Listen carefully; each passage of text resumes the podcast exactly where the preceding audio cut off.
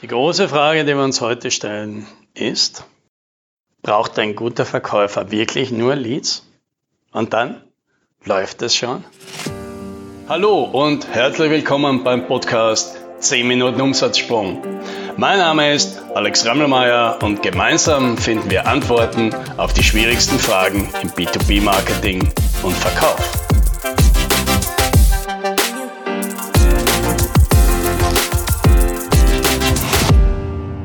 Ich brauche nur Leads. Dann verkaufe ich auch was. Ja, Herr Rammelmeier, organisieren Sie mir einfach ein paar Termine. Wenn ich einen potenziellen Kunden mal eine Stunde vor mir habe, dann verkaufe ich dem schon irgendwas. Ja, das höre ich häufig. Ja. Aber was wir umgekehrt dann wieder täglich erleben, ist, dass die meisten Menschen nur wirklich top Leads in Sales verwandeln können. Ja, und alles, was nicht schon fast ein aufgelegter Deal ist, das wird oft nichts. Ja, trotzdem.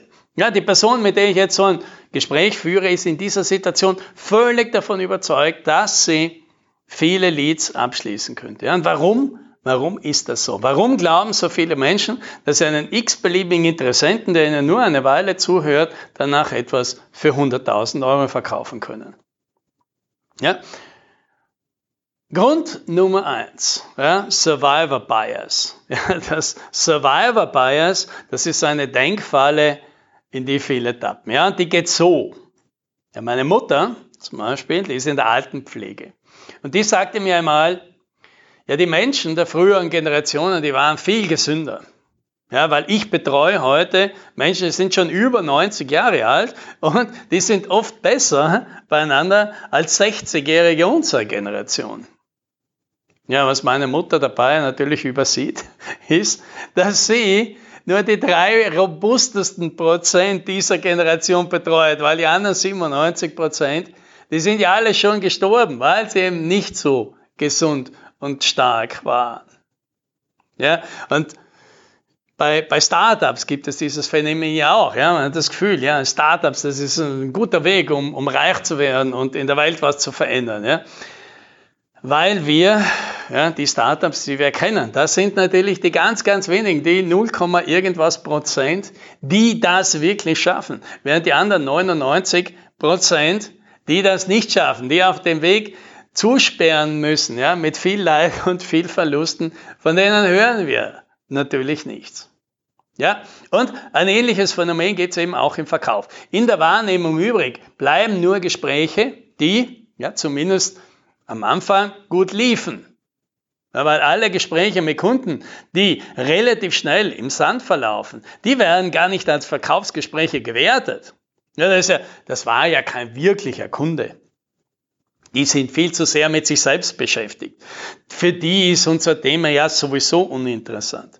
Oder das hat dort einfach keine Priorität. Ja, quasi, das waren ja gar keine richtigen Leads. Also zählen diese Verkaufsgespräche auch nicht. Ja, es hat so eine gewisse Ähnlichkeit mit einem Anfänger-Bogenschützen, der nur die Pfeile zählt, die überhaupt die Scheibe getroffen haben. Ja, ja von 17 Pfeilen habe ich mit 11 Pfeilen Punkte gemacht. Ja, das ist gar nicht schlecht. Ja, und die 22 Pfeile, die komplett über die Scheibe hinweggeflogen sind, die werden ausgeblendet. Ja, dieses Verhalten, das ist ja grundsätzlich durchaus nachvollziehbar und hat auch eine gewisse Berechtigung, weil natürlich, warum soll ich Verkaufschancen berücksichtigen, bei denen es ja völlig unmöglich war, einen Deal zu landen? Ja, das macht durchaus Sinn. Das Dilemma ist, Verkaufsamateure können nicht richtig bewerten, ob es eine reale Verkaufschance gibt oder nicht. Die gehen aus dem Gespräch raus, zucken mit den Schultern und haben keine Ahnung, wie sie den Deal überhaupt hätten drehen können. Ja, die denken sich, da war von vornherein nichts zu machen. Ja, in deren Wahrnehmung hätte das auch der Weltmeister jetzt nicht schaffen können. Ja, das ist aber nicht richtig. Ja, weil ein Profi, Der erkennt schnell, was hier fehlt. Und der arbeitet ganz gezielt darauf hin. Ja? Profis, die erkennen, was ein Deal machen muss, damit er noch eine Chance hat. Ja? Und die entwickeln das dann im Gespräch. Wenn sie beispielsweise merken, dass dem Kunden Sicherheit fehlt, dann bauen sie diese auf. Ja? Wenn sie umgekehrt merken, dass sich der Kunde in der aktuellen Situation viel zu sicher fühlt, ja, dann hinterfragen sie das ja? und schauen, dass der Kunde hier schon noch einmal drüber nachdenkt, ob das wirklich so aufgelegt ist, wie er glaubt. Ja? Weniger starke Verkäufer, die erkennen so etwas selten. Und wenn, dann wissen sie auch gar nicht, was sie dagegen tun können.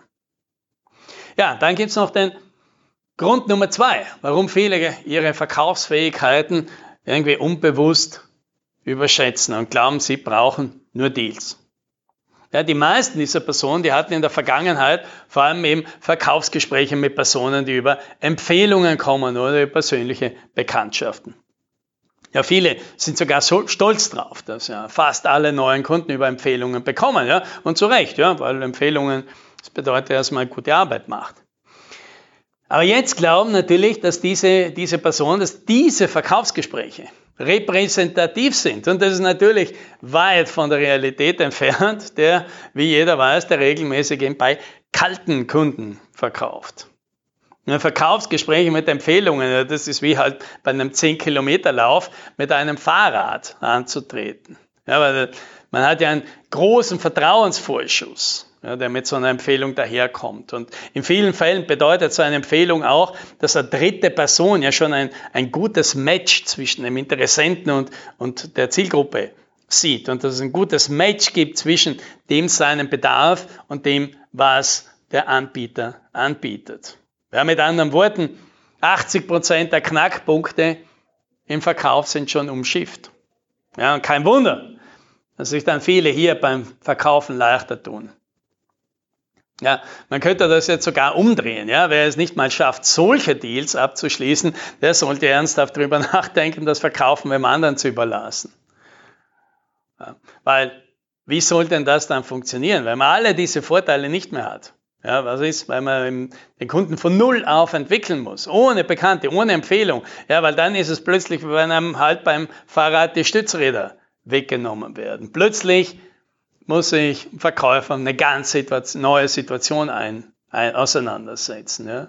Nämlich, dass er vom Kunden halt vielleicht als lästiger Verkäufer eingestuft wird. Ja? Dass er, der Kunde ihm mal lieber nur wenige Informationen gibt, weil er ihm halt noch nicht traut. Ja? Dass der Kunde vielleicht vorhat, ihn mit der Konkurrenz zu vergleichen. Ja, dass der Kunde austestet, wie viel sich der Anbieter gefallen lässt. Dass der Kunde ihm überhaupt nicht glaubt, was er da erzählt. Ja, dass der Kunde ihm unterstellt, dass er ihn ja nur als Sparschwein betrachtet, um mit einem schnellen Deal seine Quote zu schaffen.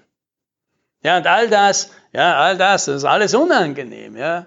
Und das kann einem plötzlich da entgegenfliegen. Ja, deswegen auch gut nachvollziehbar, dass die meisten da gerne drauf verzichten ja, und am liebsten nur Interessenten auf Empfehlungen bekommen. Ja, natürlich, das mag ich selber auch lieber.